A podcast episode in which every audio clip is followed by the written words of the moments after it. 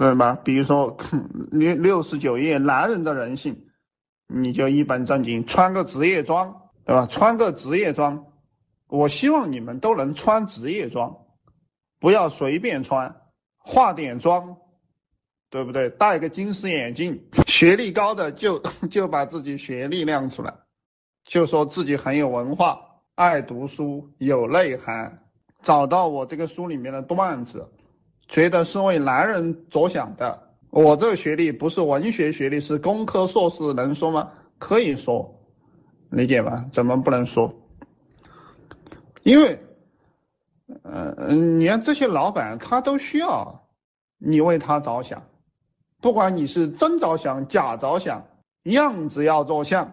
这句话写下来啊，假装的要着想。不管你是真着想假着想，当老板也不容易，很辛苦。拿到我这个书里的段子，陈老师讲的这个有没有道理啊？